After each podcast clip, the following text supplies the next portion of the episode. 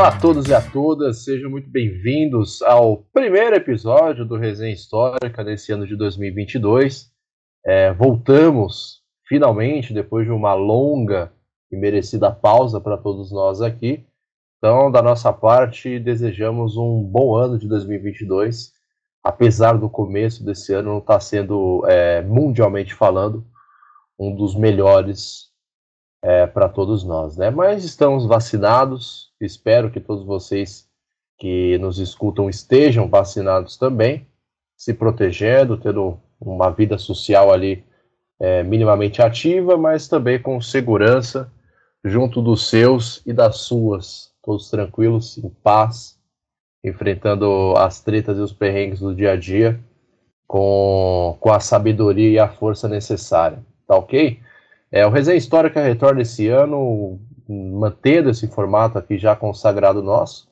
A gente conversa sobre alguns temas da história da historiografia e sobre pesquisas é, por meio de entrevistas ou discutindo a temática em grupo, mas também temos aí um, um, novo hall de programas dentro do nosso feed. Então, para você que nos escuta, já deve ter dado uma espiada lá no Redação Resenha, onde eu, esse pobre miserável corintiano iludido que vos fala, apresenta ao lado de outro pobre miserável iludido corintiano chamado Bruno Tatalha, é, também apresentando, onde nós comentamos ali toda semana cinco notícias das quais você não ouviu falar, mas que você não pode viver sem saber. Então, o nosso objetivo no Redação Resenha é destruir a informação e ao mesmo tempo formar senso crítico nas pessoas e ao mesmo tempo dar risada um pouco, porque é sempre bom dar risada. Tá certo?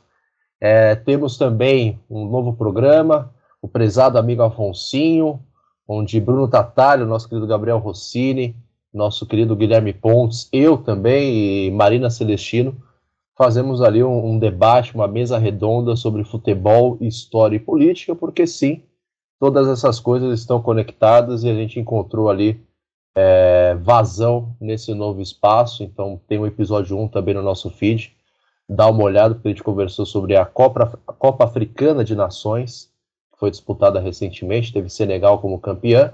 E a gente falou um pouco não só sobre o campeão Senegal, mas também sobre o histórico da competição e como essa competição está relacionada diretamente com as lutas de emancipação colonial que aconteceram na África durante toda a segunda metade do século XX, praticamente, e de certa forma acontece até hoje. Tá ok? Então, para não perder mais tempo, recado dos patrocinadores já dados, vou apresentar hoje a mesa de panelistas que compõe esse primeiro episódio de 2022.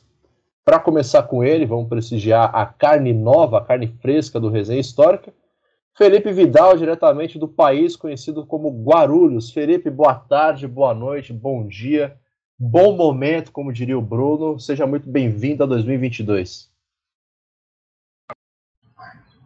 Oi, meus queridos amigos, sempre um enorme prazer estar aqui com vocês. E vou falar rápido aqui porque daqui a pouco passa um outro avião e vai atrapalhar o nosso resenha. Maravilha, rápido e preciso como um avião, literalmente. E agora ele, Lucas Fontoura, o eterno e interminável Lucas Fontoura. Seja bem-vindo a 2022. Salve, salve, galera do Resenha. Muito bem-vindos ao começo deste ano das nossas gravações. Prazer enorme estar aqui, como sempre. Aguardem aí mais novidades, foram todas aquelas citadas já pelo seu Simão. E que seja um bom ano para nós, apesar desse início conturbado complicado, ameaçador aí. Vamos torcer para que a diplomacia pre, pre, prever, opa, prevença, vença e supere toda a lógica aí do discurso dos imperialistas velhos e brancos, para que a gente tenha um ano tranquilo. Porém, muito animado, porque esse ano a gente tem Copa do Mundo, tem eleição, então a gente vai estar bastante por aqui. Acompanhem a gente aí e bora para mais uma gravação é o ano que promete. Então não vou dar muitos spoilers das outras novidades do Resenha Histórica, mas também vou já dar um conselho para vocês que se for beber, beba com moderação. E por último aqui, o nosso convidado, sem mais delongas, um caríssimo amigo da época de graduação, uma pessoa que sempre é, respeitamos muito pela trajetória, pela dedicação, pelo comprometimento, pela ética também, e que conseguimos aqui é, marcar um horário para bater esse, essa conversa, com certeza vai ser deliciosa. É, um Santista, isso acho que é o mais importante da conversa de hoje a ser destacado, um Santista apaixonado, corneteiro, corneteiro, eu tenho certeza... E que como um bom Santista já tem mais de 30 anos, mas está muito jovem ainda. Exatamente, exatamente. Na idade adulta ele está no meio, está no meio da juventude da idade adulta. É, Walter Mesquita Barroso, Valtinho, conhecido também como Wagner. Muito boa tarde, muito boa noite, muito bom dia. É uma felicidade imensa poder estar conversando com você aqui hoje depois de tanto tempo, meu querido. Gente, felicidade é a minha de estar com vocês, queridos, que sempre me ensinaram tanto na graduação, continuam me ensinando agora que eu sou adulto, depois que eu saí da faculdade. É um prazer estar com vocês, revê-los, e eu espero que seja uma conversa boa, legal, que a gente possa passar uma mensagem bacana para quem, para quem estiver nos ouvindo. É uma honra muito grande estar aqui com vocês. É, não podíamos ter convidado melhor para começar esse ano de 2022 aqui no nosso carro-chefe. E, Valtinho, para a gente começar aquecendo os motores aqui, começar a entrar de fato no que a gente vai conversar hoje, eu queria te perguntar, antes de mais nada, é, por que você foi estudar história depois de adulto, depois de ter terminado uma primeira faculdade, depois de ter construído uma bela família, depois de ter visto o Santos tricampeão da Libertadores. É, por que, que você decidiu voltar para a faculdade e por que, que você escolheu a história como, como essa segunda graduação? Gabriel, olha só, é, eu, depois que eu terminei a primeira faculdade, isso muito tempo, né? Eu terminei a primeira faculdade em 89, então eu vou falar minha idade logo aqui para acabar com a curiosidade. Eu tenho 56 anos hoje. E aí eu me formei com 23, em 89, e comecei a trabalhar na área de jornalismo, que minha primeira faculdade foi essa. Mas eu sempre tive vontade de fazer história e sempre tive vontade de fazer a PUC. Era uma, uma vontade muito grande que eu tinha de ser filho da PUC, de estudar na PUC, porque a minha primeira graduação não foi lá. Mas aí, assim, você sai da faculdade, você começa a trabalhar, você começa a ter um monte de, de, de afazeres, etc e tal, acaba casando, tendo filho, aquela coisa, e você vai se deixando, a prioridade acaba não sendo sua, acaba sendo dos filhos, acaba sendo de outras coisas, da profissão que você escolheu ali, você vai empurrando, né? É, e diz assim, ah, um dia eu vou fazer, um dia que der eu vou fazer. E deu, graças a Deus deu. Em, em 2015, eu, eu entrei na PUC, já com 49 anos, para fazer a tão sonhada faculdade de História, até porque minhas filhas já estavam maiores, enfim, uma delas estava no colégio e a outra estava na PUC também, estudando psicologia. Acabei sendo é, colega dela de, de, universidade em dois anos que ela, ela ainda ficou lá é, estudando psicologia. E, e, aí eu fiz, fiz a, a, a faculdade de História, que eu sempre tive vontade de fazer, na PUC. Era um sonho de adolescente que eu acabei, graças a Deus, conseguindo conseguindo pôr em prática. Foi isso, eu sempre tive vontade. Porque eu acho que, assim, é, chegou um determinado momento da minha vida que eu queria. Eu não quero criticar o jornalismo, não é isso, mas eu acho que, às vezes, o jornalismo, ele é, em algumas situações, ele é um pouco raso, e eu queria mais profundidade na, na análise, mais profundidade em algumas coisas. E acho que a história podia me dar isso. E eu sempre tive vontade de fazer história em função disso, do, da bagagem que este curso, e principalmente o curso da PUC, pode nos proporcionar. Então foi por causa disso que eu voltei.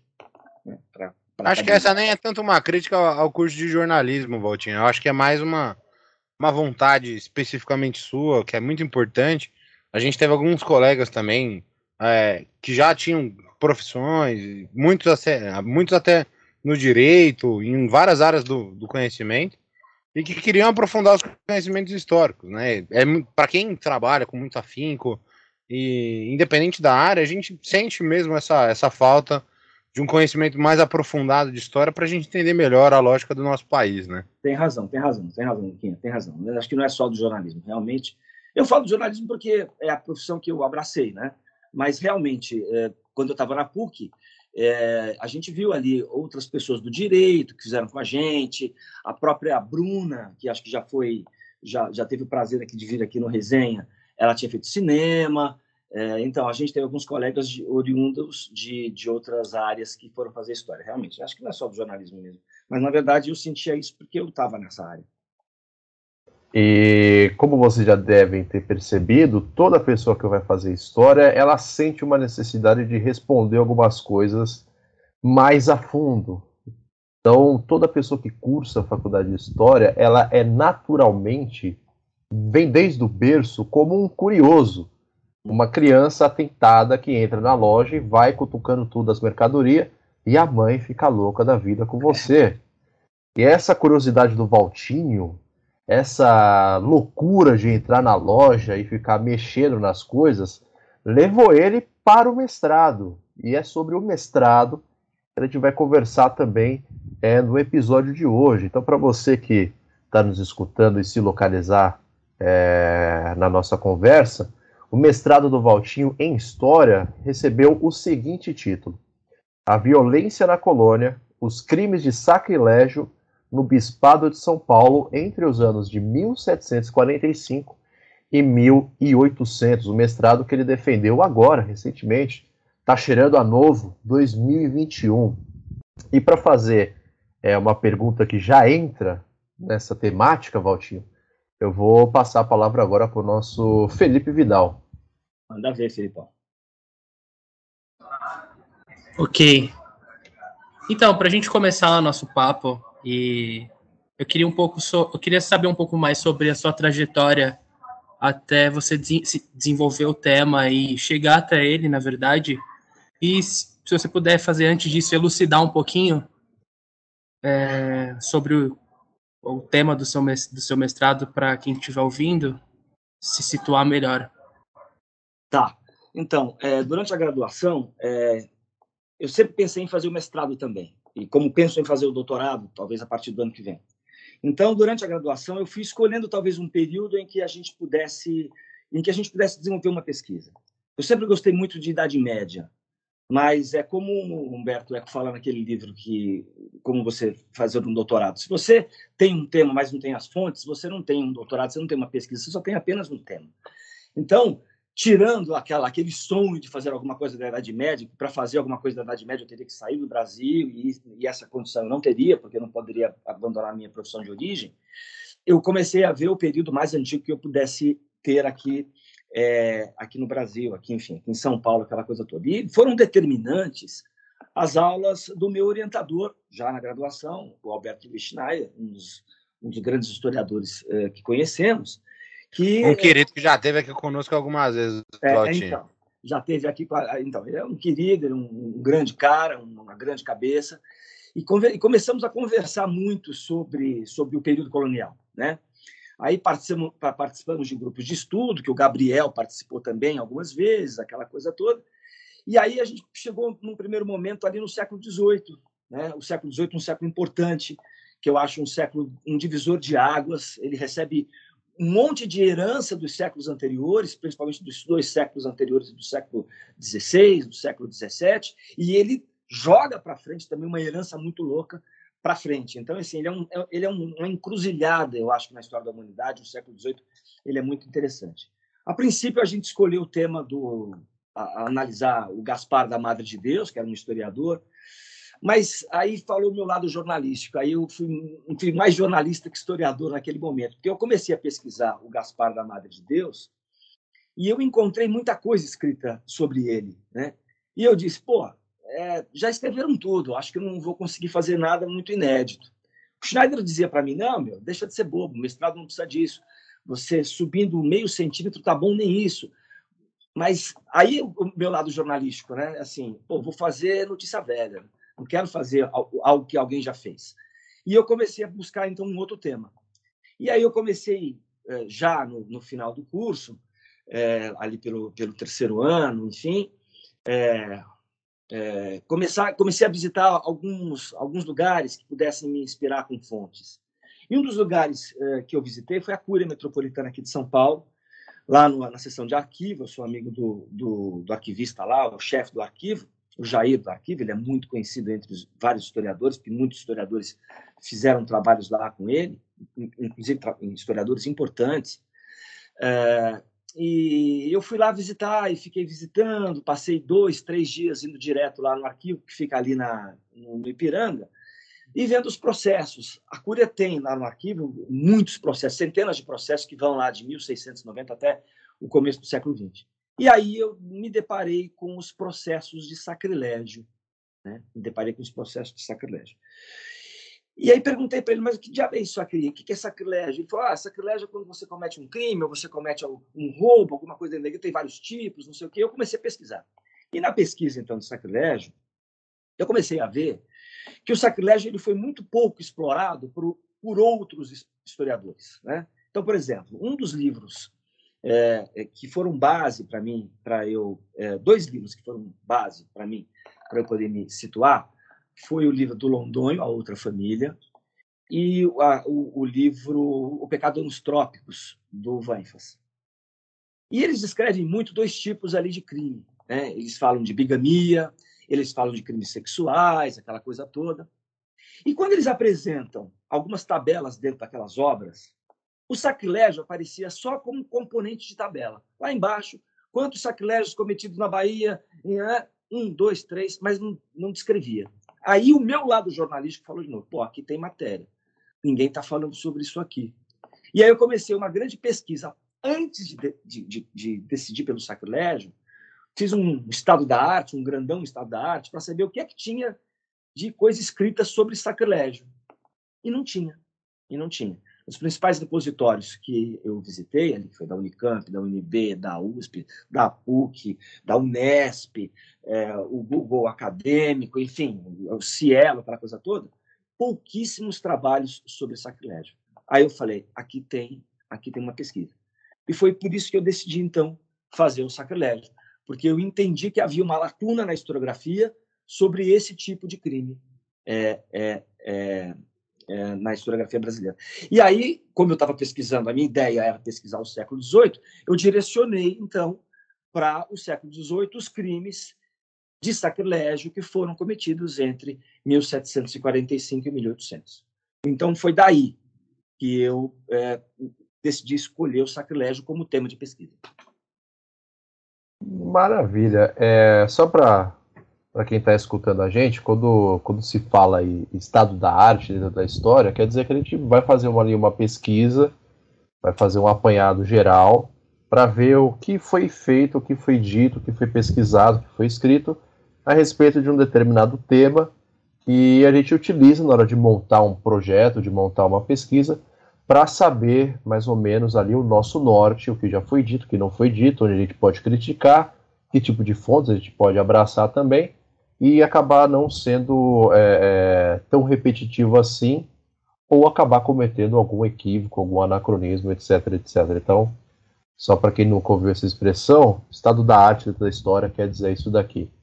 É, Valtinho, você explicou toda essa trajetória, mas quando a gente chega hoje, principalmente em sala de aula, para uma pessoa leiga comum dentro da história, e fala sobre Brasil colonial, normalmente as pessoas fazem é, uma cara um pouco torcida, o nariz um pouco torcido. Poxa, Brasil colônia de novo.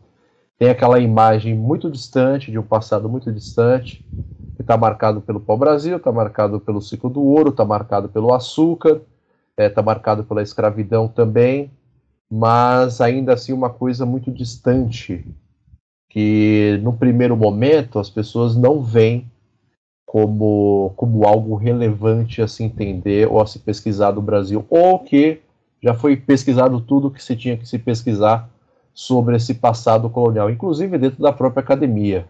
Uhum. Né, já, já sabemos que tem um pouco dessa, dessa perspectiva lá também. Então, eu queria perguntar para você o porquê estudar o Brasil colonial. Então, é...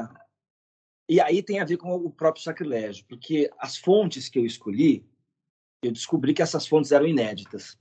Então, nunca ninguém tinha mexido nessas fontes de processos de sacrilégio e elas estavam inéditas praticamente desde o dia que elas foram feitas e depois que elas foram catalogadas pela própria Cúria.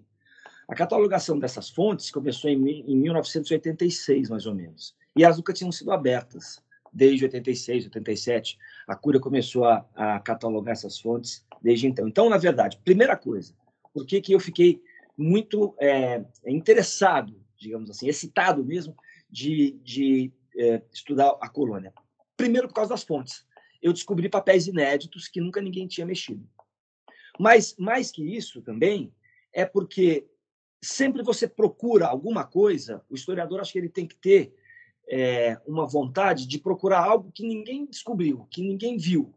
Então, não é possível que, mesmo que é, muitos tenham escrito é, muitas obras de muita relevância é, sobre a, a, colônia, não tenha nada a mais para se escrever. Não é? É, é, então, assim, com, com, com as fontes nas mãos, eu disse, pô, muito legal. Então, é, as fontes já são 70% do negócio. O resto agora é meu interesse de tentar, através delas, descobrir algo que ninguém escreveu. Então, eu acho que quando você tem fontes muito legais, e eu acho que as minhas fontes, para mim, foram muito legais, é, isso é um trampolim, isso é uma catapulta para que te jogue naquele período. E aí você começa a ficar é, é, cada vez mais interessado em, em, vasculhar aquele período a partir das fontes que você tem. Isso foi, na verdade, um processo que aconteceu comigo. Claro que o Luquinha, é, você, Gabriel, Felipe, enfim, tem processos mentais diferentes. Né? O meu processo foi esse. Isso que me jogou para frente e que me fez estudar é, é, é, o século XVIII em São Paulo foi a partir das minhas fontes. Né? E acho que a partir delas eu poderia descortinar uma história diferente da colônia e principalmente do Bispado de São Paulo, da, da, da, da capitania de São Paulo. Maravilha. É, Lucas Fontoura, por favor, se achegue e participe da conversa. Calma aí, eu só queria falar uma coisa. Quando eu li o que o Walter acabou de falar, porque ele escreve lá, né, que as, as fontes não foram, as, os, os arquivos da Cúria não foram tocados desde, assim, nunca, né, eu acho. Para é. nesse sentido de, de pesquisa, eu digo, sabe? E dá um, a gente como historiador dá uma excitação quando a gente lê aquilo, você falando sobre isso, e você falando sobre isso agora é excitante também, e eu fico imaginando o seu você sabe enquanto você lia aqueles documentos, aquelas aquelas paradas que ninguém tinha visto há tanto tempo. Eu acho que como historiador, eu não, não fiz minha pesquisa ainda, mas eu imagino que seja o melhor tipo de, de sentimento, assim, sabe? Enquanto você faz algo que você ama. Então é muito legal ouvir você falando isso. É sim, é sim, querido, é sim. É muito, é muito interessante, porque é, eu tive a sorte, acho que foi sorte, enfim, de ter me deparado com esses documentos. E assim, eles são é, esses documentos especificamente, estou dizendo que são esses documentos inéditos da, da minha pesquisa. Claro que a, a, a Cúria já abriu para vários historiadores e vários documentos lá, a grande maioria dos documentos já foram mexidos. Agora, esses documentos de sacrilégio nunca tinham sido. É, e o próprio, o próprio Jair me falou: olha, não tem nada, não. Se fosse você, dava uma olhada com carinho. E eles são difíceis, são documentos que, que estão manuscritos, né? Eu tive que fazer eu tive que fazer uso da, da paleografia para poder analisá-los. É, mas é o melhor sentimento, você tem toda a razão. Eu acho que é o melhor sentimento que qualquer profissional pode ter, não só o historiador, mas seja ele um engenheiro, um médico, um jornalista, um farmacêutico.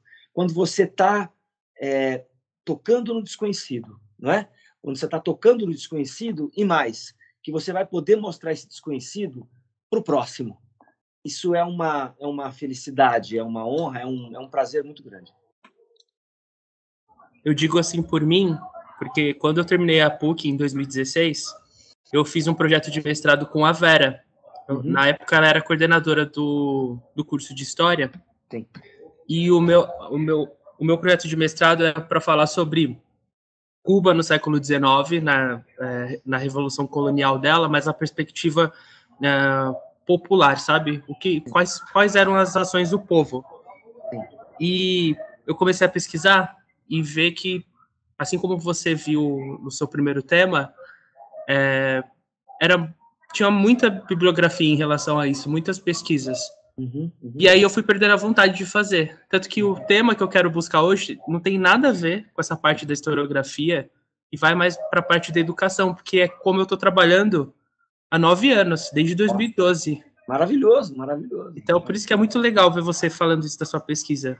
É, é muito legal. Eu espero que você faça uma pesquisa bem legal. E quero ler quando ficar pronta, se Deus quiser.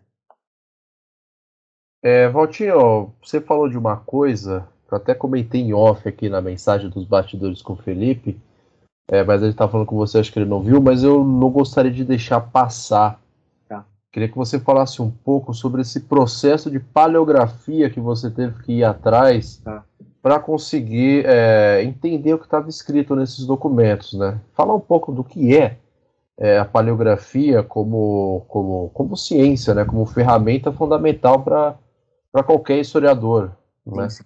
É, o, a, na verdade, o, o, a, você pode ser um paleógrafo, você tem, tem cursos de paleografia, eu não fiz o curso de paleografia, na verdade, eu me, eu me cerquei de uma paleógrafa para quem eu mandava os processos, porque esses, estes, estas fontes que eu acabei pegando, é, eu não chamo nem de fontes, eu chamo de peças. São, eram 27 peças eclesiásticas. Por que eu falo de peças? Porque, na verdade, havia processos, mas havia também outros tipos de documentos que não eram só processos, eram devassas, eram, eram é, pedidos de soltura. Então, entre as fontes, eu podia ter um documento que tivesse duas, três páginas e um outro que pudesse ter 150 páginas. E todos esses documentos, eles eram escritos à mão, na época. Né? E aí, é, o Bacelar até fala isso naquele livro das fontes históricas, que eles escreviam, na verdade, com, com, com canetas tinteiro, que deixavam vazar para o outro, outro lado da página a, a, a tinta. Então, quando eu peguei, quando eu peguei, a primeira vez que eu peguei a fonte, eu entrei num, num desespero controlado. Porque eu falei, meu, vai ser muito difícil ler isso aqui. Aí eu olhei aquilo ali, eu tentei várias vezes ler assim. Você consegue ler? Consegue. Mas o tempo que eu ia demorar para decifrar o que estava escrito ali era muito grande. Porque depende Não, fora, Valtinho, que tem assim, né, aquelas abreviações é, muito da época, muito do português, daquele português colonial ainda, né? Uhum. E eu fiz, eu fiz algumas oficinas de paleografia com uma colega, inclusive, com a Renata a Renata Cotrim, que a gente vai chamar eventualmente mais pra frente e tal. Legal. Porque é um processo muito louco, cara. Porque assim, às vezes o pessoal abrevia, tipo, ah, doutor. Aí o cara coloca assim, tipo, doutor, aí ele bota dois, três pontos, mas você fala, cara, os caras escreveram inteira a abreviação. Exatamente, é, exatamente. Não, é, é meio maluco, então tem umas abreviações que sim, você tem que realmente conhecer a linguagem. Né? Além das abreviações, Luquinha, tem a letra que difere, porque eu peguei processo de toda a capitania, então eu pegava um processo de Guape que era escrito por um uh, escrivão. Eu pegava um processo aqui de São Paulo que era escrito por outro escrivão. Pegava um processo de Paranaguá que era escrito por outro escrivão. Então, cada um tinha uma letra. Então, alguns você até conseguia ler alguma coisa, outros nada, bolhufas. E aí eu comecei a ir atrás de um paleógrafo. E eu descobri, então, uma paleógrafa muito legal, historiadora também, é, lá de, da Universidade de, São, de Juiz de Fora. Ela tem um, um site bem legal, Memorabilia. E, e, e aí eu comecei a mandar para ela os processos. Eu comecei a mandar para ela os processos.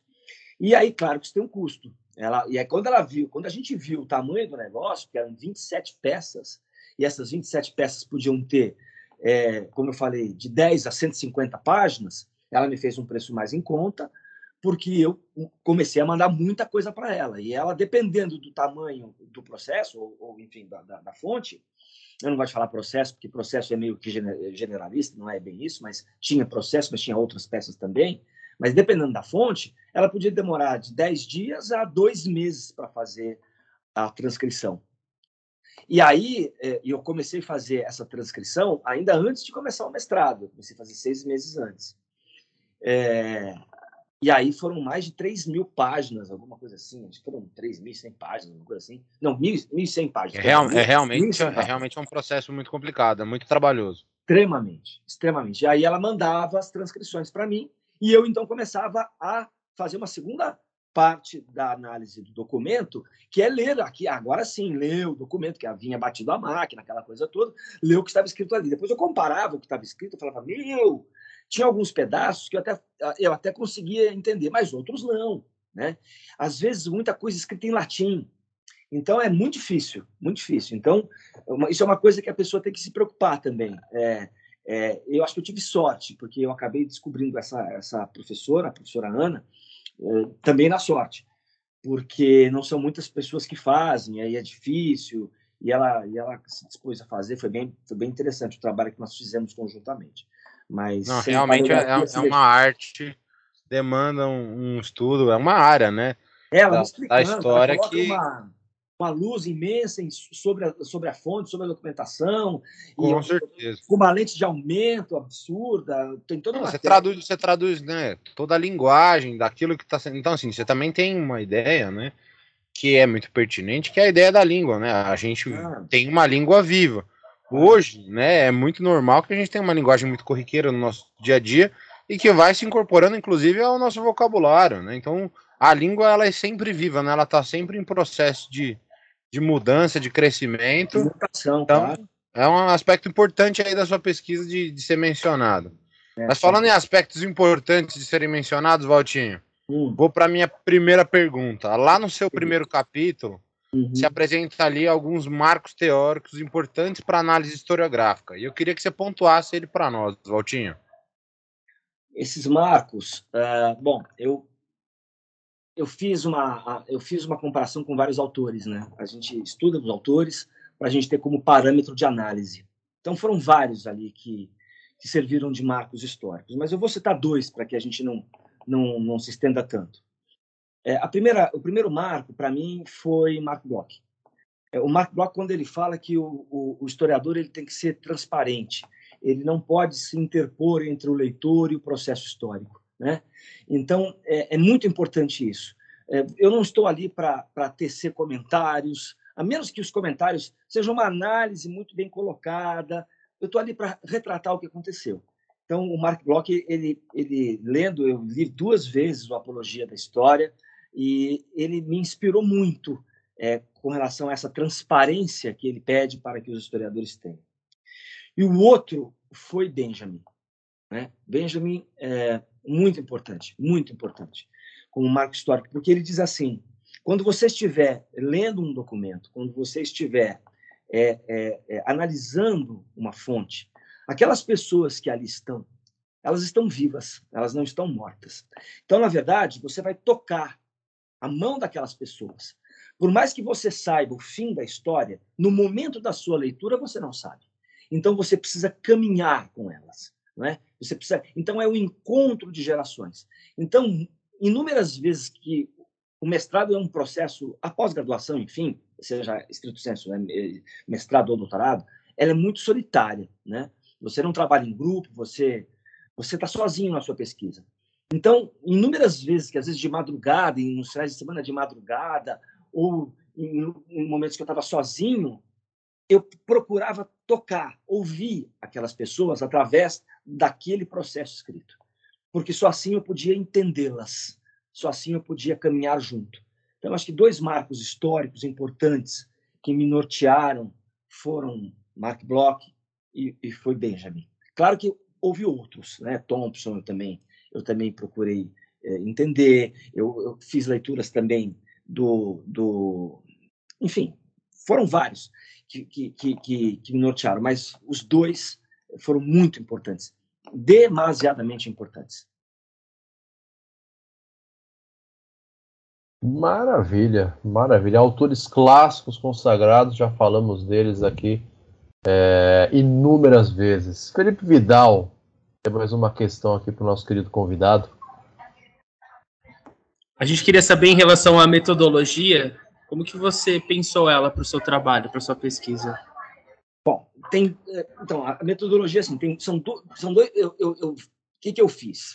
Eu na verdade eu coloquei duas metodologias na cabeça. Eu dividi a minha cabeça em duas metodologias. A metodologia de fazer essa ponte com os marcos históricos, com os historiadores. Então, a todo momento, eu lia é, é, é, artigos, é, os livros. É, se eu achava que eu estava na, com uma, com uma questão que Bloch poderia me dizer melhor, o que Benjamin poderia me dizer melhor, o que Thompson poderia me Eu voltava, parava, voltava, lia de novo. E a outra metodologia, a metodologia da prática, que é também difícil, que é aquela de ir a, e, e a, da captação das fontes, eu estou dizendo, né? Então eu vou até a Cúria, eu, eu tiro foto, eu tiro foto digitalizada de todas as páginas dos processos, voltava com aquelas páginas, mandava para é, para paleógrafa, a paleógrafa me retornava e eu começava uma decupagem. Então, vinham as, as, as, as, os textos paleografados, que iam estar lá 150, 120, 90 páginas, e eu começava do zero ler de novo, e eu ia fazendo uma, um, uma um, como é que eu posso dizer, no meu computador, abri um Word, processo 1, Aí eu colocava todos os dados do processo 1. Quem era a vítima, quem eram as, os réus, qual foi o caso, um breve relato do caso. E aí vinham as testemunhas, que esses processos, na verdade, são interessantes por causa das testemunhas. Né? E aí eu, eu, eu copiava e dizia, descrevia detalhadamente o que cada testemunha falava, para depois eu analisar o processo como um todo e começar a pensar no texto final. Aquele então, fichamento bem detalhado, né, Valdir? Muito, muito detalhado. Então, na verdade, quando você fala de metodologia, eu tenho duas coisas na minha cabeça como metodologia. Claro, a metodologia que a gente, eh, que o pessoal da historiografia nos ensina, que é comparar, que é buscar com os autores, fazer comparação, o que aquele autor fala sobre aquilo, qual é a luz que ele nos, nos joga sobre aquilo, qual é a pergunta que, eles, que ele ajuda a gente a fazer para o documento, mas também essa outra metodologia de, de análise do documento, que foi muito extenuante também. Era assim que eu trabalhava. Extenuante é uma palavra que faz parte do dia a dia de quem pesquisa. Então, para você, pesquisador que está nos escutando agora, é, você sabe do que estamos falando e você sabe que prestamos solidariedade para o seu cansaço e para a sua solidão de estar falando ali com o passado. É, Valtinho, entrando agora um pouco na temática dos sacrilégios, é, por que, que você foi estudar o sacrilégio? Acho que você já foi falando das fontes, foi respondendo um pouco essa questão, né, de como o sacrilégio foi aparecendo ali e, e o que, que eles nos, nos, transmitiam desse Brasil, dessa capitania de São Paulo do século XVIII. Queria até acrescentar mais uma aqui também. É, por que que nesses processos era a testemunha que te chamava a atenção e não o, digamos, ato infracionário em si. Tá, então, vamos, eu vou falar rapidamente, é, até posso comer alguma pergunta, mas aí depois a gente é, acerta lá na frente. Havia vários tipos de sacrilégio. Desde o roubo da caixinha da igreja, o vandalismo de uma imagem, alguém que pediu uma graça e não obteve essa graça e foi na igreja e quebrou a imagem do santo, até um homicídio que pode ser classificado como sacrilégio se ele acontecer dentro do espaço sagrado.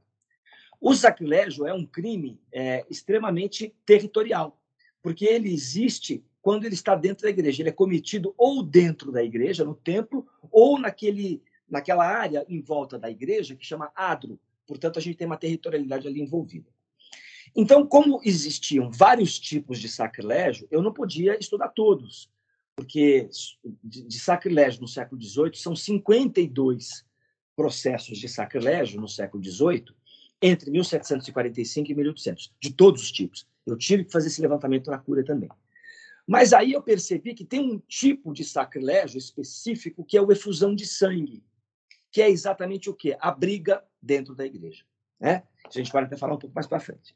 E essa, esse, essa, esse tipo de sacrilégio ele nos ensina que as relações pessoais elas são muito marcantes na capitania de São Paulo no século XVIII, ou seja, na colônia como um todo, não só na capitania de São Paulo, mas aquelas relações pessoais que o Espanha até falou que existiam na borda, né, da, da sociedade é, da sociedade absolutista, por isso que ele até fala que ele não acredita, às vezes ele critica quem diz que houve absolutismo em Portugal, porque o, o poder do reino não era tão extenso assim, porque nas bordas do reino havia, na verdade, muito mais um poder das relações pessoais do que do reino.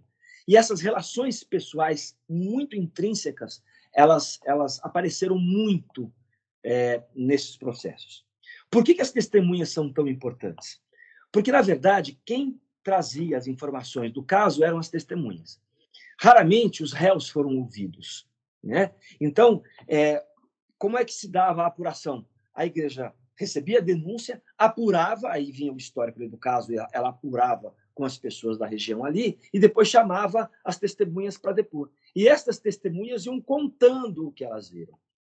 Agora, é aí que eu de novo volto a falar do Benjamin. Não está na minha na minha alçada é, analisar se a testemunha mentiu ou não. Se ela mentiu, ela teve um motivo para isso e eu preciso entender da mesma forma por que, que ela mentiu. Se ela não mentiu, ótimo, tudo certo. Então, não é porque ela dá um depoimento pouco verossímil que eu dizer assim, ah, essa mulher está mentindo, não aconteceu isso. Não, pelo contrário. Talvez aquele depoimento, aquela mentira que ela conta, seja mais importante do que os outros 30, as outras 30 testemunhas que depuseram naquele processo.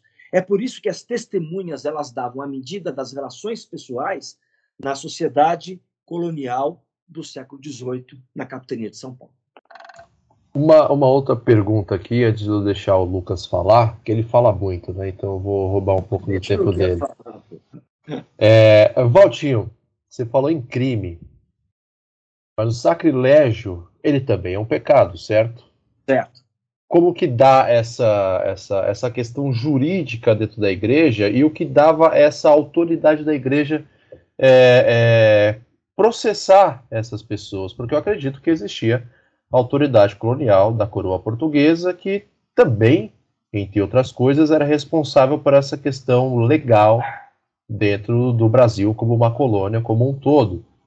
Então, queria saber se você é, deitou um pouco em cima sobre, sobre, sobre esse debate, né? sobre se teve essa questão da igreja com, com a coroa portuguesa, de delimitar o que era sacrilégio pecado e o que era sacrilégio crime, e a autoridade da igreja em julgar, processar e condenar esses sacrilégios. Então, é, na verdade, o que acontece? É, o trabalho não é um trabalho jurídico. Na verdade, o trabalho é um trabalho de costumes. Eu explico isso no começo do trabalho. Mas nem por causa disso eu deixei de explicar exaustivamente, em vários momentos da pesquisa, o funcionamento da justiça eclesiástica. Né? Então, a justiça eclesiástica ela era um poder paralelo que ela ia julgar os crimes de foro eclesiástico. É óbvio que você tinha as ordenações filipinas que eram as ordenações que estavam em vigor em Portugal quando a gente estava aí no século XVIII, e elas existiam aqui também. Elas existiam aqui também. As ordenações filipinas, o, o, o, a coroa poder, poderia prender, poderia processar, etc. Mas quando o crime era, era cometido, eu digo crime porque, veja, é, o sacrilégio ele é também uma, uma um, como é que você falou? Qual é o termo que você usou? Pecado. Um pecado. O sacrilégio é um pecado. Mas quando ele é cometido dentro do adro e ele envolve violência, ele passa a ser crime. Tanto é que uma das fontes auxiliares do trabalho, eu peguei as constituições primeiras do arcebispado da Bahia, que é um livrão de mais ou menos 500 páginas, que tem cinco livros dentro dele. E no último livro, esse, essas constituições primeiras, elas são elas são é, é, tidas pelos historiadores como o primeiro código canônico que valeu para toda a colônia a partir de 1707, quando elas foram editadas. Então, quando você abre o livro 5, ele começa a descrever os crimes que a igreja pode julgar e as penas que ela pode aplicar. Então, lá no, no inciso 920, aparece sacrilégio. E é bem claro, a igreja, a, a, as constituições dizem, o crime de sacrilégio é grave. E aí ele discorre todas as penas que podem ser atribuídas ao crime de sacrilégio. Não é? é um pecado? É um pecado, mas também é um crime. E este crime, quando cometido na, dentro da igreja, ele vira sacrilégio, então a igreja tem a, a, a, a prerrogativa de julgá-los. É lógico que a gente fala em dois momentos ali no século XVIII. A partir de 1750, um pouquinho mais, a partir de 1765, com o advento do período pombalino, quando o Marquês de Pombal eh, eh, ascende ao poder em Portugal, a igreja perde um pouco de poder. O, o, o, Marquês de Pombal ele retira poderes da igreja. E aí a gente até vê um pouquinho que os crimes de sacrilégio começam a rarear um pouco. Tem menos crimes de sacrilégio ali na década de 760 do que tinha na década de 750. Isso pode ser um indicativo de que a igreja perdeu um pouco do poder para julgar esse tipo de crime ali. Poder não, mas enfim, não se julgava tanto quanto se julgava antes, né? Mas ele é um crime que é, é ele é classificado como crime nas constituições primeiras e tem pena para ele. As penas quais eram? As penas elas iam, é, dependendo do tipo de sacrilégio cometido, uma multa até a prisão. É, eu fiquei curioso em relação a isso, porque é um trabalho de história social que você fez, né? Tá falando do dia a dia da capitania de São Paulo, mas não tem como não perguntar essas questões, porque claro, a, gente acaba, claro. a gente acaba entrando em, em, em, algumas variações do tipo: ah, será que em algum momento, dependendo da situação social da capitania, a igreja pesou um pouco a mão para enquadrar outras situações que anteriormente não seriam enquadradas? Sim, isso é, é perceptível em alguns processos. É, isso é tem, é perceptível tem, em alguns processos, dependendo é, da pessoa que está sendo julgada. É, tem alguma tem algum grupo social, um grupo racial que é preferido diferente de outros? É, tem tem uma disputa entre as ordens eclesiásticas também? Então deixa eu te falar, olha só que interessante. Entre as testemunhas, nesses processos a gente analisou cerca de 300 e poucas testemunhas. 300 e poucas testemunhas. Todas as testemunhas, ou quase todas, 99% das testemunhas eram homens. Mulher não entrava como testemunha, a não ser que ela tivesse muita proximidade com o réu. Então, apenas em um ou dois processos, nós tivemos três ou quatro mulheres prestando depoimentos como, como testemunhas. Sempre homens, sempre homens. É, a presença de portugueses principalmente aqui no Vale do Paraíba, é muito marcante entre as testemunhas que, que, que prestam esses depoimentos. É, os negros, é, a presença dos negros, eles tanto aparecem como vítimas, aliás, o principal processo do trabalho, o mais grave é, é da morte de um, de um, de um negro forro, né? É, do, do, do, do, do Valentim, ele é negro forro, ele foi morto lá em Taubaté. Mas às vezes aparece um ou outro negro é, como testemunha. E aí percebe-se, por exemplo, é, se ele é forro, dão mais voz a ele. Se ele é escravizado, dão menos voz a ele. Né? Temos, temos negros também como réus. Inclusive, o primeiro processo de trabalho, eu descrevo um negro é, é, é, que assaltou um negro escravizado. E ele foi rapidamente punido. É, é, ele foi, ele foi sumariamente, ele foi para a prisão. O processo dele demorou três dias. Os processos podiam demorar quase um ano, um ano, um ano e meio, dois anos. Teve processo aí que, que, que, que demoraram, que demorou 15 anos para serem, para serem, é, para ele conhecer o final, a sentença final. Então você percebe que algumas pessoas, sim, são prioridade sempre como testemunhas, ou você percebe que essas pessoas no final elas vão ser, elas vai ter um alívio. Por exemplo, você falou de grupo social. Coisa muito importante que eu percebi no trabalho foi a presença da família. A família era a célula mais importante uh, para a igreja depois uh, de Trento, depois do Concílio Tridentino. Porque era, na verdade, a família que ia reformar a igreja e captar mais, eh, mais eh, aumentar o rebanho, né, captar mais fiéis, para poder fazer frente àquela à reforma protestante de Lutero, lá em 1570, etc. O, o Concílio de Trento colocou aquilo em prática. Quando a, a, a, a igreja começa a se organizar melhor aqui no Brasil a partir do século XVIII, você percebe que a família é um ponto focal da igreja.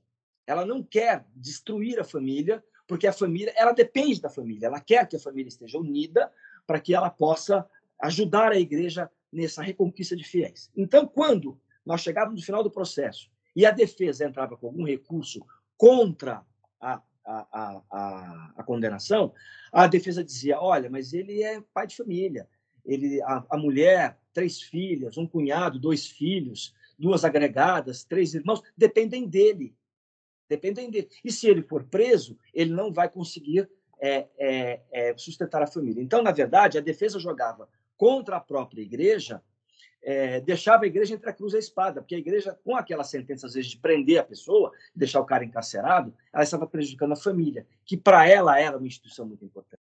E aí você vê logo na sequência que o preso é anistiado da pena de prisão, transformam a pena em multa.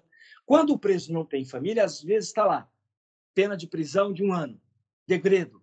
Mas quando a, a família é tocada ali pela defesa, percebe-se imediatamente que a pena é, é aliviada.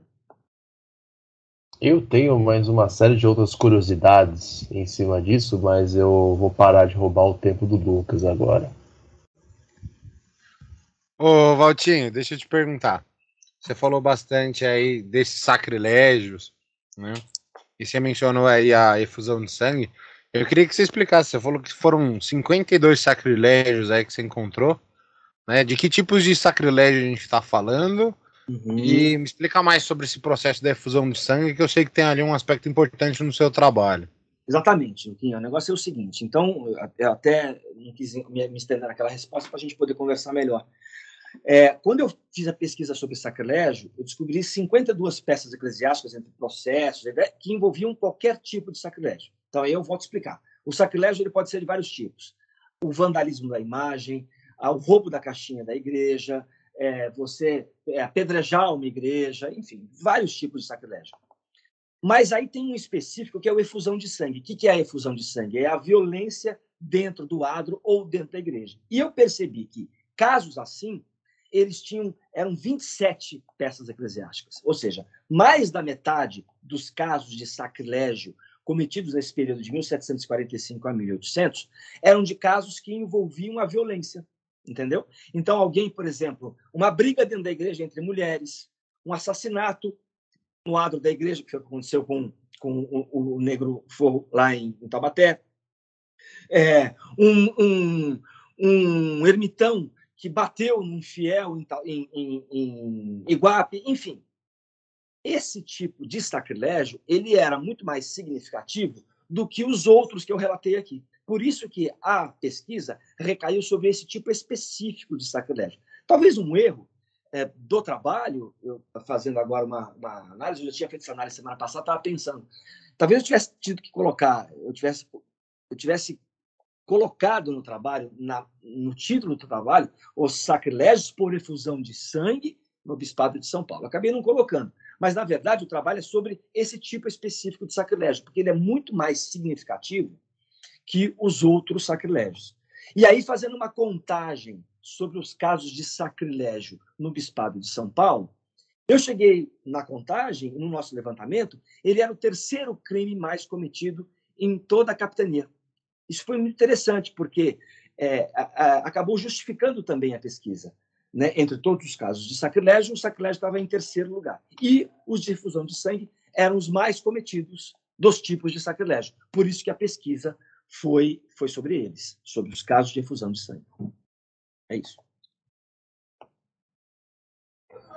Dentro disso também tem uma pergunta referente a, ao sacrilégio. Se você conseguiu identificar a, sacrilégios crimes similares que tiveram sentenças diferentes pelo fato de o acusado ser um negro escravizado, um civil.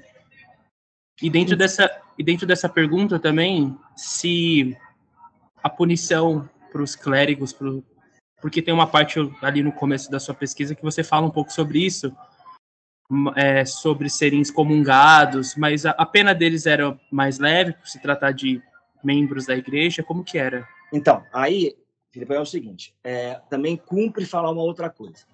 Eu excluí do trabalho todos os crimes de sacrilégio cujas, cujos réus eram uh, religiosos. Tá? Então, eu não falo desses casos no trabalho. Por que eu não falo? Porque há um outro número importante de processos que envolvem os crimes cometidos pelos religiosos. Então, se eu fizesse tudo, misturasse todos estes, estes casos juntos, eu teria uma pesquisa que não seria factível dentro do período do mestrado, de dois anos e meio, acabou sendo três anos em função da pandemia. Então, eu excluí todos aqueles processos em que o crime de sacrilégio tinha sido cometido pelos padres. Com relação aos padres, eu coloquei quando os padres foram as vítimas do sacrilégio, que é o alvo do capítulo 3. Talvez no doutorado, eu, talvez não, certamente no doutorado, eu vou incluir esses casos dos clérigos como réus, não é? Como réus. Mas eu não pude incluir, até porque é, é, aí seria, seria, não seria verossímil colocar dentro do trabalho, porque eu não teria terminado até hoje. É muita coisa. Com relação às penas, é o que eu falei. As, as pessoas que tinham família, os, os réus que tinham família, eles eram, eles eram mais facilmente é, perdoados, vamos dizer assim. A excomunhão era uma pena que aparecia em praticamente todos os crimes, todos os processos. E aí é muito interessante porque é, a pena de excomunhão, ela, ela, ela era muito ruim para a pessoa na época do século XVIII, porque ela acabava tirando a pessoa do convívio social. Porque essa pessoa não poderia mais ir à igreja, não poderia mais frequentar nada, ficaria só com, com a família. Às vezes era melhor ser preso ou pagar uma, uma, uma, uma multa do que ser excomungado. Por quê? Porque a excomunhão ela também, ela também encerra uma, uma pena pós-mortem, sabe? Então o cara dizia assim: eu vou ser excomungado, eu vou para o inferno. Eu não quero ir para o inferno. Então a grande preocupação destas pessoas que acabavam sendo condenadas, primeiramente, era pedir perdão pela excomunhão. Então, todas as defesas entravam e pediam perdão, pediam, pediam clemência para a pena de excomunhão, que para elas era uma era como se fosse uma, uma, uma, uma praga eterna. Ela ia viver pela, por toda a eternidade. Isso ela não queria. Isso ela não queria. Uh, aí depois ela começava a lutar juridicamente para se ver livre ou da pena pecuniária, né, da multa ou da prisão. Mas a excomunhão era algo muito temido, muita, porque por isso que você quando pega as constituições primeiras do arcebispado da Bahia e que você vai no livro 5, quase todos os crimes, seja de sacrilégio, de bigamia, de adultério, a excomunhão está presente. Porque a excomunhão, na verdade, era uma arma da igreja para que a pessoa não cometesse o crime. Porque a excomunhão era muito temida. Porque era, apesar da, da igreja, no, já na metade do século, na, na segunda metade é, do século XVIII, e aí no seu quarto final, ter perdido um pouco de prestígio, até por causa do período pombalino, não se pode dizer que ela perdeu totalmente prestígio, ela deixou de ser importante. Não, ela era, ela era uma instituição extremamente presente na vida dos fiéis, extremamente presente na vida da cidade, né? da capitania, enfim, da, da colônia. Né? E a pena da excomunhão, então, ela, ela deixava muitas pessoas é, é, mal, né? E com relação a essa, aquela tua, a, a, tua pergunta, a última pergunta aí que você fala, se tinha algum grupo que podia ser aliviado ou não, é, eu percebo que quando o réu era magistrado, tinha alguns tipos de magistrado que às vezes cometiam alguns crimes, a apuração era muito, muito demorada, sabe? Eles tinham medo de, um juiz, um juiz de vintena, por exemplo, tem um dos processos que eu conto um juiz de vintena espancou uma pessoa em frente, espancou outro rapaz em frente à igreja.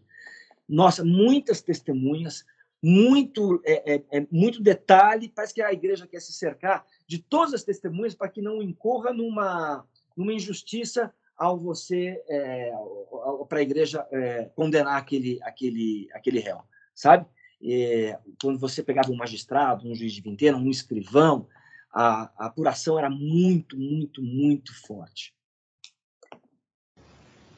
É, Valtinho, vou aproveitar essa pergunta do Felipe também, porque, enfim, essas últimas perguntas que a gente tem feito para você têm ajudado a montar assim, um cenário sobre a vida social de São Paulo no século XVIII. E o que está tá aqui no roteiro para perguntar era justamente sobre o peso da religião nessa sociedade, mas você acho que já, já respondeu essa parte. Então eu queria te perguntar, pedir para você falar um pouco sobre o que era essa capitania de São Paulo do século XVIII, né? Qual era a vida de São Paulo no século XVIII, já que esse período ali que você está abraçando na pesquisa é um período que a gente conhece também como o período da corrida do ouro aqui no Brasil, né? Século XVIII, Minas Gerais, é aquela euforia toda, Santos do Pau é, contrabando, etc. Uma, uma loucura e São Paulo acaba, acaba ficando um pouco, um pouco esquecida, né? Durante esse período. Eu queria pedir para você falar um pouco sobre, sobre o que era essa capitania de São Paulo do século XVIII e que a igreja, enfim, é, participava ativamente da vida das pessoas. Sim. Então, aí, é, assim, o período do ouro, o período aurífico em Minas Gerais, ele até termina um pouquinho antes. Ele termina na, ali nos 1730, já está em decadência. A pesquisa começa a partir de 1745. Mas é, uma historiografia também que foi bastante importante no trabalho foi, foram os estudos de Lana Blage, Lana Blay, como ele está falando, da Ilana, é, da, da Borrego, da Cidinha Borrego, é, de, de, de, de, de autoras e de autores que, a partir da década de 70 para cá, ou de 80 para cá, de 70, 80 para cá, tem a Abud também, que mostram que São Paulo não era tão decadente quanto aquela historiografia que a gente aprendeu na escola, ou pelo menos eu aprendi na escola muito antes de vocês nascerem, na década de 70, que falava que São Paulo era pobre, atrasada, que só tinha velho, criança e mulher aqui, porque todos tinham se bandeado, debandeado lá para Minas Gerais. Na verdade, o que se percebe quando você analisa esses crimes de sacrilégio, e foi exatamente essa intersecção que eu busquei, por isso que eu digo que o trabalho é sobre história social e não jurídico, é a partir dessas fontes jurídicas tentar traçar intersecções com a vida cotidiana de São Paulo. E aí, é, o que se percebe, primeiro, que a igreja, apesar de enfraquecida pelo período pombalino, ela era muito importante na vida das cidades. Né? As festas religiosas é, em São Paulo, na segunda metade do século XVIII, elas faziam parte do calendário oficial da cidade. Né? é, é, não só do, do, calendário oficial religioso, mas do calendário oficial da Câmara de São Paulo. Então, há uma intrínseca relação entre a Câmara de São Paulo e as festas religiosas. Né? É, o que se percebe também é que é um intenso comércio. E aí é interessante porque tem uma parte do trabalho, no, final do trabalho, que eu procuro fazer uma comparação. Comparação não, eu vou buscar, na verdade, inspiração em, em Schwartz, é, naquele, naquela obra que ele falou, Cada um na sua lei, é, que quando ele diz, por exemplo, que é, quanto mais comércio tinha lá no Caribe, mais as pessoas é, é, é, cometiam crimes eclesiásticos, etc. E, tal. e aí eu transporto esta ideia, né, dessa metodologia, eu transporto esta ideia para a capitania de São Paulo terceiro, que quanto mais comércio tinha, mais eram comuns os crimes de sacrilégio. Porque é, quando você tem mais pessoas indo, vindo, é, é, se, se, se, conversando entre elas, grupos de pessoas, é, você percebe que os crimes aumentam. Né? Você percebe que os crimes aumentam. Principalmente há, uma, há muitos crimes cometidos ali na década de 1750. Até por quê? Porque talvez tenha sido, né? é claro, isso a gente não tem como provar, mas é muito possível que tenha sido a volta desses paulistas do ciclo do ouro de Minas Gerais e que voltaram para cá. Então, aquela ideia de que o século XVIII de São Paulo era um século atrasado e ele só começa a São Paulo só começa a se erguer ou começa a se a se notar em, a partir dos anos 1800, eu não vejo por ali, né? É, dá para se notar que São Paulo tem uma, uma, migração de pessoas forte, muita gente por aqui, e quanto mais gente, mais crime de sacrilégio, mais crime de outras coisas. É, é exatamente essa intersecção do comércio com o sacrilégio que às vezes eu procuro fazer ali, porque quanto mais pessoas estão conversando, comercializando, e a igreja era um ponto de reunião, e principalmente o domingo era um, um dia muito importante, onde se reuniam, se reunia toda a comunidade nas igrejas, aconteciam muitos crimes de sacrilégio no domingo. E por quê? E os motivos desses crimes? Muitas dívidas, né? Então, dívidas contraídas é, ou por empréstimos, ou por uma venda é, é, não paga, por uma compra não paga. Eu comprei um, um punhado de ouro, não paguei. Eu pedi um empréstimo, não paguei. Vários casos assim. Eu não dei, por exemplo, a, a contribuição para a igreja, né? Tem um caso assim, tem vários casos assim. Então, na verdade, o dinheiro né, que rolava ali, que, que estava rolando na capitania de São Paulo, era, às vezes, um motor para que o crime de sacrilégio fosse cometido. Então, portanto, se o dinheiro era um motor para que o crime de sacrilégio fosse cometido, é porque você tem muita gente mexendo com dinheiro. E se você tem muita gente mexendo com dinheiro, há uma movimentação expressiva. Gente, é lógico que são Paulo, eu não estou falando, eu não estou comparando São Paulo com Rio de Janeiro, Salvador ou Olinda no século XVIII. É óbvio que estas cidades elas têm muito mais expressão no século XVIII que São Paulo. Mas não se pode dizer que São Paulo era aquela aquele lugar atrasado daquela historiografia que se ensinou até 1960, 1970. Não era, não, não, não, não se percebe isso. Se percebe, se percebe uma colônia pulsando, não tanto quanto as outras do Nordeste, mas uma colônia onde tem vida, não é um marasmo aqui.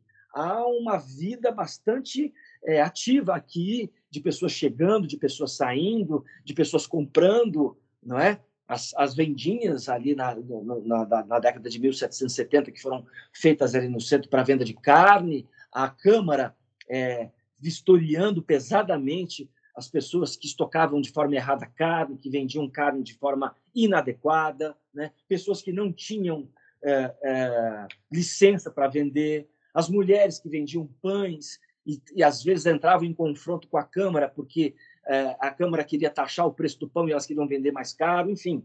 É, Maria Odila até cita um pouco disso naquele livro dela. E, enfim, percebe-se que São Paulo tem uma vida bastante ativa e não é aquele marasmo que era como a gente estudou anos atrás, que faziam nos crer que São Paulo era decadente. Porque você, para ter uma decadência, você tem que ter um período de ascensão. E São Paulo não teve um período de ascensão no começo do século XVIII. Então, portanto, você não consegue ter uma decadência a partir do momento que você não teve ascensão. Uma decadência pressupõe antes uma ascensão. E São Paulo não teve ascensão. O que se percebe é um crescimento é, constante da capitania a partir da segunda metade do século XVIII. Excelente, excelente. É, Lucas Fontoura, por gentileza. Valtinho, para a gente fechar esse segundo bloco aí, Sim. manda uns aspectos importantes da sua pesquisa que você também dedica um certo tempo, é falar ali das rotas do tropeirismo. Queria que você elucidasse um pouco para os nossos ouvintes aí o que, que seriam essas rotas dos tropeiros? Os tropeiros são aqueles comerciantes que vinham lá do sul da colônia, né? E que hoje, para a gente não, não vamos ser anacrônico, mas enfim, só para as pessoas entenderem melhor, lá do Rio Grande do Sul, de Santa Catarina, do, do norte do Paraná, que hoje é, né? Eles iam do sul da colônia em direção a São Paulo. Invariavelmente, eles iam para a feira de Sorocaba, que era um, um importante centro distribuidor aqui na, na, na capitania. E eles passavam por São Paulo. Então, percebe-se por exemplo, nos casos de Paranaguá e de Curitiba, que eu tenho alguns processos, dois processos de cada, de cada cidade, e por que, que eu cito Paranaguá e Curitiba? Porque naquela época elas faziam parte do Bispado de São Paulo. É, que aconteceram casos de sacrilégio lá ligados ao comércio, ligados a dívidas. Então, a rota do comércio, a rota do tropeirismo, ela também é uma rota que nos dá o caminho do sacrilégio porque eu tenho muitos casos em Sorocaba, eu tenho casos em Itu, é, e Itu, quem, por exemplo, pegando Itu especificamente, Itu era um importante polo é, que ficava entre Campinas e Sorocaba, num produtor de açúcar. Então, na verdade, é, no processo de Itu, é muito interessante você ter perguntado isso, porque um dos processos diz assim: a defesa tenta desqualificar a, a acusação de sacrilégio. E a defesa diz assim: que o rapaz é assim, um rapaz foi lá e, e, bateu, espancou um outro rapaz no adro da igreja. E aí a defesa diz assim, olha, você não pode classificar esse caso como sacrilégio. Esse lugar onde esse rapaz apanhou não é o adro, não é um lugar sagrado. Ali é uma rua pela qual passam todos os dias muitas bestas. O que são as bestas? Eram as bestas dos tropeiros com os seus, os seus, os seus, os seus produtos para vender. Ou seja, percebe-se então que ali é uma rota de comércio.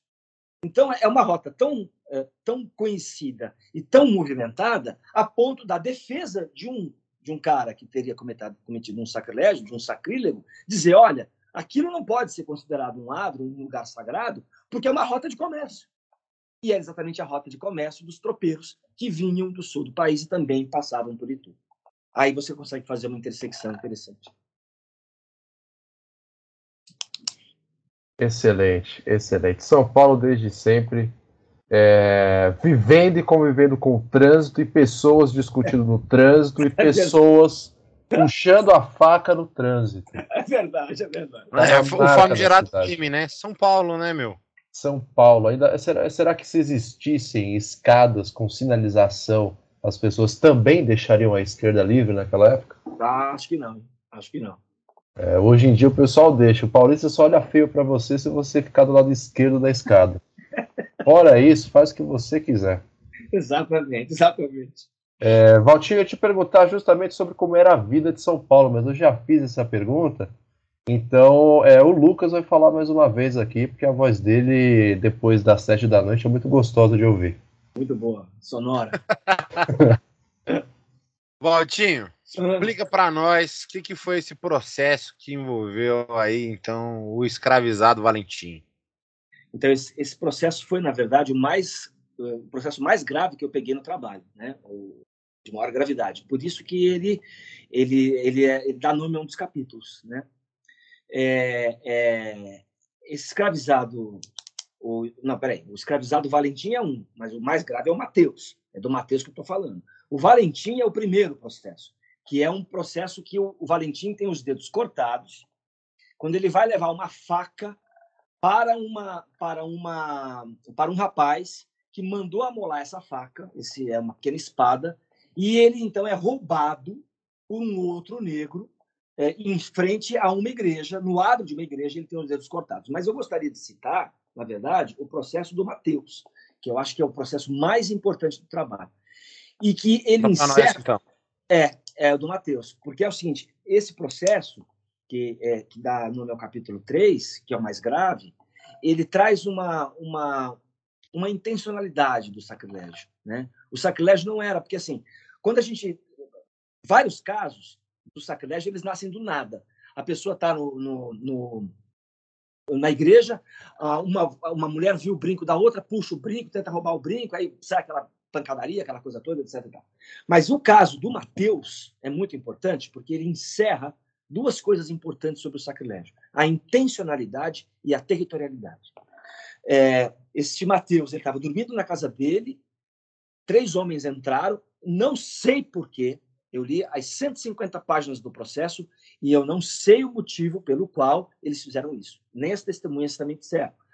Mas esses três homens entram na casa do Mateus, eram três homens brancos, eles pegam o Mateus, eles amordaçam o Mateus, eles vendam o Mateus e eles levam o Mateus para o adro de uma igreja em Taubaté. E eles amarram o Mateus a uma, uma, uma, uma árvore. E eles lá, eles fazem toda a tortura do Mateus. Ferro quente, chibatadas, pontapés. E o Mateus é, é, é, é, é seriamente ferido. Ele não morre do local, mas ele morre três dias depois na casa de uma pessoa que lhe deu, que lhe deu socorro. E aí, são duas coisas importantes sobre o sacrilégio que esse caso nos, nos mostra. A primeira coisa é a intencionalidade. Né? Ou seja, aquilo foi uma intenção clara de ir à casa do Mateus e matar o Mateus. E mais, a territorialidade. Eles podiam levar o Mateus, eles podiam matar o Mateus na casa dele, eles podiam matar o Mateus num terreno baldio, numa estrada, em qualquer lugar. Não. Eles queriam matar o Mateus no adro de uma igreja. Eles levam o cara amarrado até a igreja, amarram o cara na, na, na, na, numa árvore em frente à igreja e lá eles cometem todas as serviços contra ele.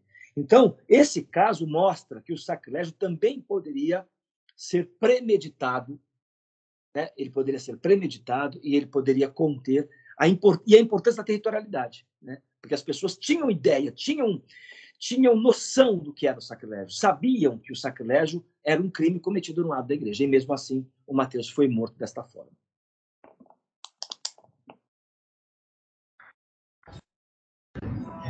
E a minha pergunta era, um, era sobre isso também, em relação a se, se você conseguiu. Nossa, tá me atrapalhando aqui a música, calma aí, gente. Eu queria saber dentro disso se você. Provavelmente esse foi o caso mais impre impressionante, né? Que você acabou encontrando dentro dos documentos que você encontrou. A minha pergunta era dentro disso mesmo, se é, na verdade, qual foi, uh, dentro de tudo que você viu, uh, o sacrilégio mais impressionante, que te deixou mais cativado na hora da, da sua pesquisa? Foi esse. foi esse, né? Foi esse, porque foi o único caso de sacrilégio que terminou em morte. Os outros casos de sacrilégio, os outros 26 casos de sacrilégio que a gente analisa por efusão de sangue no trabalho, eles não terminam em morte. É, a pessoa é, sai ferida, um, um, clérigo lá tem lá um olho roxo, o outro tem o braço é, quebrado, é, mas esse terminou em morte. Por isso que eu acabei dando um destaque central a ele, coloquei um dos capítulos com o nome do Mateus, porque foi extremamente doloroso ler aquilo tudo. É muito. E acredito muito que tenha sido um dos processos mais longos que você viu, né, na sua pesquisa. Sim, sim. O Luquense tinha 160 páginas, alguma coisa assim. Ele tinha 35 testemunhas. E assim, na verdade, é, é, os três homens foram. Uh, porque assim, é muito interessante que o que acontece? Quando eu falo de. Por isso que eu falei no começo, de fontes, de peças eclesiásticas, é o seguinte: você tinha lá o processo. Este caso do Mateus não era um processo, era uma devassa. O processo, eu não sei como foi, porque não está não tá arquivado. Ele não foi arquivado pela igreja. Ele se perdeu. Não sei se se perdeu ou não foi arquivado, não sei, não está lá. Não achei. Este foi a devassa. O que, que era a devassa? A devassa era aquele negócio. Você sabia do negócio, apurava rapidamente e mandava abrir o processo. Então, nos últimos casos que eu analisei, eu tive a sorte de, de, de encontrar a devassa e o processo. Nesse do Mateus, eu só encontrei a devassa. E a devassa teve 150 páginas. Imagina o processo. Porque quando a devassa terminava, ela indicava a prisão. E aí começava o processo. Os caras eram presos, e aí começava a defesa com as suas argumentações, as acusações também, até que se, até que se chegava à sentença. Nesse caso do Mateus, e em vários outros, quando a gente só tinha a devassa, a gente tinha ali as testemunhas e a igreja imediatamente aplicando a pena e ali a sentença. Mas isso era uma sentença parcial, porque você lê ali, muitas devassas você lê ali, e leve-se o caso ao livramento. O livramento era o processo. Então, esse caso do Mateus, do qual nós só encontramos a devassa, ele termina com a prisão desses caras e dizendo: estes caras deverão ser levados a livramento. Só que o livramento, que é o processo, eu não encontrei, não está arquivado lá, não sei se não foi arquivado, etc. Mas é, seguramente não está, porque se eu ter encontrado. Mas os três caras ficaram presos e aí começou um processo a partir disso. É, Valtinho, chegamos aqui a uma hora e dezesseis, uma hora e pouca aí de conversa. Uhum. É, dizem que quando a conversa é boa e estimulante, o tempo voa. É verdade. Eu, eu acho que deveria ser um pouco o contrário. Né? É as, as, coisas ruins demoram para passar, por exemplo, o Corinthians do Silvinho, e as coisas boas passam muito rápido. Então, é. a gente está caminhando aqui para o final tá dessa bom. nossa conversa. E sobrou para mim aqui fazer a, a pergunta final ah. dessa nossa devassa de hoje, que, que é a seguinte, que é sempre bom a gente pensar a história e o papel que ela tem no entendimento do tempo presente, né? Claro, claro. Então eu vou só nesse caminho a partir de agora. Queria saber de você o que o Brasil desse período, o que essa capitania de São Paulo do século XVIII, o que as investigações, quase um trabalho policial que você fez ali com a uhum. paleografia para uhum. entender o que está escrito, que, o que todo esse esforço que você teve, é, o que o seu texto nos ensina a respeito do passado de São Paulo e do passado da vida social da capitania de São Paulo, podem nos ensinar, é, é, é ou permanecem também, por que não, no Brasil de Jair Bosossauro, que nós estamos vivendo atualmente. Vou te falar, viu, Gabriel, porque é o seguinte, é, esse período que a gente está vivendo de quatro anos para cá é, fez a gente voltar no tempo é, eu que sou bem mais velho que vocês, tenho a tristeza de dizer que vejo coisas que há muito tempo eu não via. E analisando esses processos, às vezes eu sentia uma ética maior ali na colônia, apesar de ser processos de sacrilégio, de violência, etc. e tal, no que diz respeito às relações pessoais. Então, é, ali o que valia era o fio do bigode, era a palavra. É, podia ser uma palavra até mentirosa, como eu, como eu falei no começo. É, é, mas mesmo essa palavra mentirosa, ela demonstrava fidelidade de alguém para com outro alguém, né? Alguém que estava tentando proteger alguém. É, o que a gente vê hoje nesse desastrado governo é que as relações pessoais elas não valem nada e elas só são sempre para o mal, né? Eu espero que a gente, em alguma medida, volte a ser o que éramos antes. É, ali na começo dos anos 2000, em que o Brasil era feliz, em que a gente tinha um Brasil para todos. Espero sim. Ironicamente, é um governo que se diz voltado para a família. Então, mas isso é uma grande, isso é uma grande, isso é uma loucura, né? Porque é uma loucura total que a gente vive, né? É uma loucura total porque o fascismo é isso, né? É, família e Deus, eles estão sempre, eles são sempre citados pelos fascistas, né? Ontem eu dei aula de fascismo com meus alunos lá do EJA, mostrei alguns alguns uh, uh, trouxe algumas gravações do Mussolini na Itália, dele falando em Deus e dele falando em família. E é muito interessante, né? Os alunos do EJA riram e falaram assim, mas como é que pode ser tão parecido?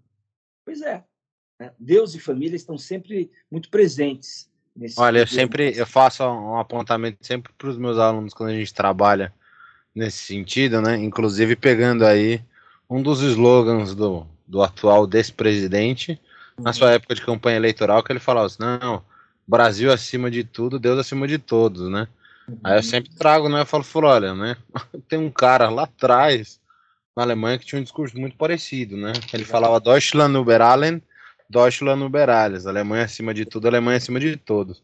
Exatamente. E o Marx traz um O Marx tem uma frase que eu gosto muito, né? Que ele fala primeiro como tragédia, depois como farsa. farsa né? Então, estamos aí nesses tempos sombrios. Sim, mas nós vamos sair disso, se Deus quiser. Porque. Com certeza. Não é possível né, que nós não saiamos disso, pelo amor de Deus. Não. Vamos, vamos voltar a ter alegria nesse Brasil, né, Valtinho? Claro que vamos, cara. Claro que vamos. Vamos, vamos tomar muito ainda umas, uns shoppings aí para comemorar a volta desse Brasil para todos. Desse Brasil que não tem. Porque a gente. A principal coisa, Luquinha, é a gente tentar tirar da, da sociedade aquele, aquele ódio que ficou. Sim. Entendeu? A gente precisa de se depurar disso. E esse governo ele proporcionou as pessoas se odiarem, né? Sim, sim. Eu acho que tirar esse ódio do coração das pessoas, do Brasil ser unido de novo, do Brasil ser um só. E o Brasil continuar caminhando, né, Valtinho? Claro, Pô, claro. Demorou tanto tempo para a gente tirar o Brasil do mapa da miséria para voltar dessa forma catastrófica. eu quero, Quantidade eu quero de desempregados de aí. Brasileira, velho. Eu quero usar de novo a camisa da seleção brasileira. Eu não consigo usar a camisa da seleção brasileira. Não é? é exatamente. Eu quero voltar a usar a camisa da seleção brasileira. Eu comentei isso com os meus alunos. Eu falo, pô, antigamente você viu uma camisa do Brasil, você viu uma bandeira pendurada você sabia que era dia de jogo, que era dia de alegria, né? Exatamente. Hoje em dia você só acha que é um retardado que mora Exata, no lugar, né? Exatamente isso. Quando a gente olhava para alguma sacada e que via uma seleção. Ou hoje tem jogo da seleção. Quando eu olho para uma sacada, hoje já olho, ali mora um, um boçal. Exato. É isso. Enfim. Mas, enfim. Mas chegaremos lá. Chegaremos. chegaremos. Acho que a história serve também muito. A racionalidade, né, de modo geral, a filosofia de modo geral sendo racional serve muito para você parar e analisar de uma maneira mais fria essas, essas estupidezes. Estupidez, né? Estupidez não existe. Estou inventando palavra aqui às 7h40 às 7 da noite. Essas estupidezes que a gente vê todo santo dia, essas loucuras que a gente vê todo santo dia, que está normalizado, é, tá difundido aí como, como a Covid, infelizmente, está difundido por aí, e que corrói corrói, né? Corrói a própria instituição da família, que a gente comentou aqui na conversa de hoje, da maneira mais, mais triste que a gente pode ver, sabe? Você, você pensa assim por um momento, foi, cara, que loucura. O cara, o cara preferiu morrer do que tomar a vacina. É doideira isso. Não dá para não dá, isso é doideira. Você olha e fala, cara, o cara preferiu morrer de teimoso, largou a esposa, filhos, mãe, pai, amigos, só para dizer que tem razão, mas não tem razão, né? Porque no final das contas o vírus está pouco se cagando, porque a pessoa pensa ou deixa de pensar da vida, né? O ato de vacinar é um ato coletivo, é um, é um ato de amor, inclusive.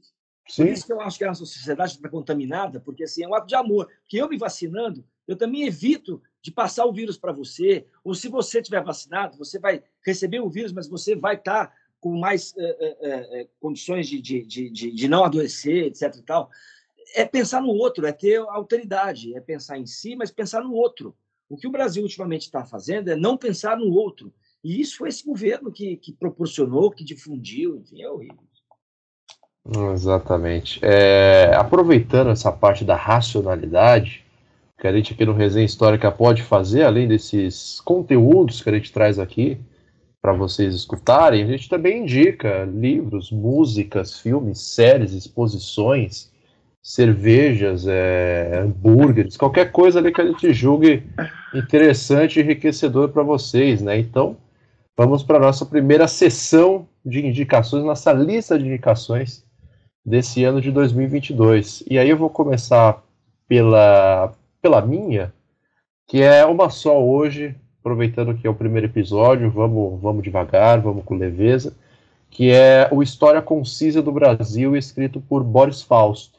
Uhum. Então é um, é um bom livro, é um bom compilado sobre a história do Brasil, escrito por um historiador de renome, alguém que sabe o que está falando, não é qualquer idiota que viu um vídeo no YouTube.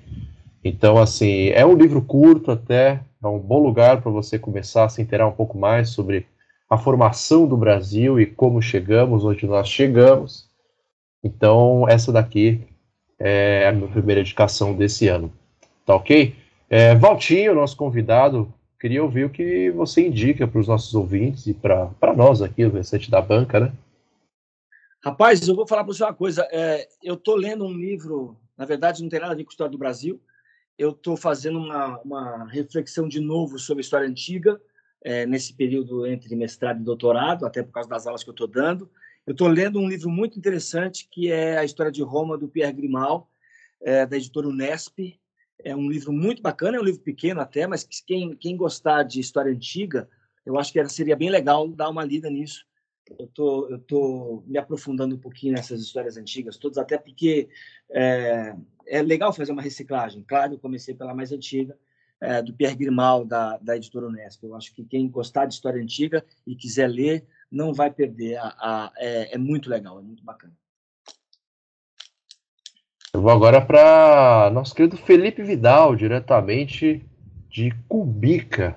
Então, a minha indicação hoje é um livro que eu li na época da faculdade, chamado uma, é, Em Casa, Uma Breve História da Vida Doméstica, do Bill Bryson que é um cara que nasceu nos Estados Unidos, mas a família dele vem da Inglaterra, né, dali de Newcastle, acho que é noroeste ou nordeste, sei lá, da Inglaterra, e ele vai lá para aquela casa onde eh, várias pessoas viveram ali da, da família dele, e ele começa a explicar um pouco do cotidiano é, do século XVII, da Idade Média, e ele vai falando um pouco do conceito dos cômodos, sabe? De como não existia banheiro, por exemplo, no século XVII, como as pessoas faziam suas necessidades fisiológicas, Muito essas coisas mais. É, essas coisas um pouquinho mais banais do cotidiano, ele vai explicando e indo para cada cômodo da casa onde Muito ele está. Como é que é o então, nome? É Em Casa, uma breve história da vida doméstica. Vou comprar. É bem legal. Eu lembro do Vidal ter comentado na época da graduação, parece realmente ser uma obra bem interessante. Eu ainda não li, mas vou colocar na minha listinha de. É bem legal. Para quem curte curiosidades históricas, é bem interessante mesmo. Ah, eu vou colocar na minha lista também. É, eu vou, vou até aproveitar, gente, que o Felipe indicou esse livro. Eu lembrei de um outro que ele indicou é, lá no longínquo ano de 2020 já. Já se passaram dois anos desde a primeira vez que a gente gravou com ele. E na época ele indicou um livro que eu estou terminando de ler. É o livro que eu gosto de ler no, enfim, quando eu estou indo da escola, voltando da escola, enfim. Que é o do Carl Sagan, O Mundo Assombrado pelos Demônios. Que ele indicou quando a gente gravou com ele a primeira vez. E é, é extraordinário, estou adorando esse livro, estou no capítulo 16 já, lá para as 300 e tantas páginas, e assim, não senti passar essas páginas, então é, é um bom sinal de que o livro é bom, e ele fala sobre algo que tem tudo a ver com o que a gente fez essa, nessa reflexão final aqui, sobre essa questão do ódio, da ignorância, é, é, é, sobre, sobre a negação da ciência e da, da racionalidade. E o Carl Sagan, ele, ele fala sobre isso nesse livro, né? Ele fala sobre o papel da ciência na hora de você jogar luz em cima dessas coisas, né? Então ele fala sobre a infância dele, como ele gostou da ciência, como que ele quis se dedicar à ciência. Ele fala sobre a investigação das pessoas a respeito do, da existência ou não de alienígenas, fala como as pessoas se aproveitavam disso também, fala a respeito das aparições, fala a respeito de, de, de outros mitos que explicam a origem das coisas. E ele sempre vai mostrando ali como, como a ciência ajuda a, a racionalizar algumas coisas que fazem parte da, da, da, existência humana e da existência sociedade, então eu vou deixar indicado aqui ah, muito legal. esse livro do Carl Sagan também, já que o Felipe falou disso daí, eu lembrei desse livro, e foi uma indicação dele, que ele fez há dois anos atrás, e eu estou fazendo essa indicação aqui dois anos depois. Muito legal. É, e agora sim, o nosso velho barreiro do Resenha Histórica. De nada, hein, mano? Ah, é. Agora sim, o nosso velho barreiro do Resenha Histórica.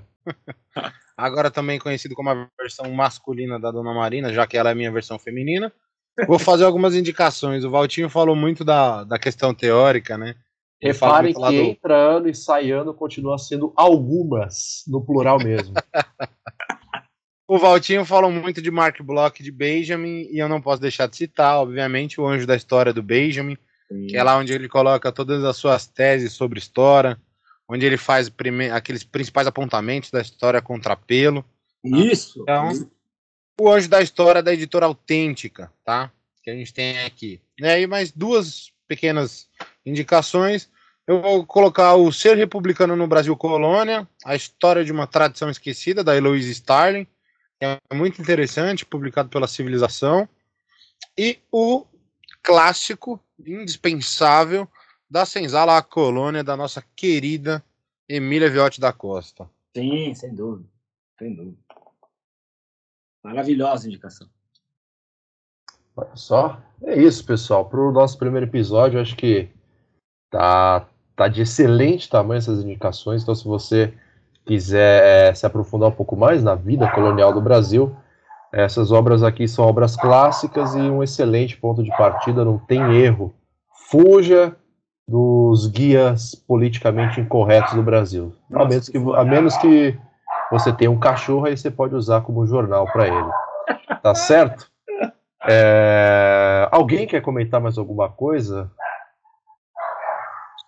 Eu só queria dizer que é um prazer ter estado com vocês aqui e quem sabe eu gostaria até de voltar eh, fazendo perguntas para um outro para um outro entrevistado. Foi um, é um prazer muito grande reencontrá-los, porque eu cada vez que sento com vocês para bater um papo, eu saio maior, eu saio eu saio eu saio com muitos aprendizados. Eu só tenho a agradecer a presença de vocês. Vocês são muito queridos. Eu também queria agradecer rapidinho. Queria agradecer a presença do Walter, mesmo com essa música calcinha preta do, de fundo aqui. Eu queria agradecer a presença do Walter, falar que é um cara que eu admiro muito, que eu cruzei com ele algumas vezes na PUC. Eu acho que talvez ele não lembre de mim, mas eu já conversei com ele algumas vezes e ele já dava para ver que ele é um cara fantástico. E agradecer a vocês dois também pela oportunidade de ter me, me convidado para participar desse, desse podcast e que vocês saibam que eu gosto muito de vocês e admiro muito vocês como pessoa e profissional também. Obrigado por tudo. Pô, eu não queria sair daqui chorando, né? Mas é, dizer que o prazer é nosso, né? O prazer, assim, tanto de ter o Vidal participando aqui com a gente, né? Que sempre foi um dos poucos veteranos queridos que eu tive na faculdade. E agradecer demais o Valtinho por ter batido esse papo conosco. Sempre que eu sento para conversar com o Valtinho, é uma troca muito gostosa, sempre muito divertida. E eu tenho uma admiração imensa por você, Valtinho. Oh, Principalmente pela, pela motivação pessoal, que eu acho que é algo que é, é, é assim, é sempre espetacular de ser mencionado. Nunca é tarde para a gente correr atrás dos nossos sonhos. É verdade. Sempre é tempo.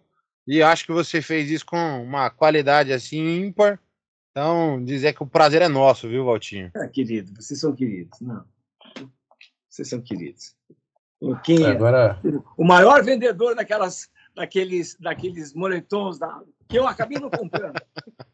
Depois a gente manda um para você, Valdinho. Maior contrabandista de trabalhos reciclados daquela faculdade.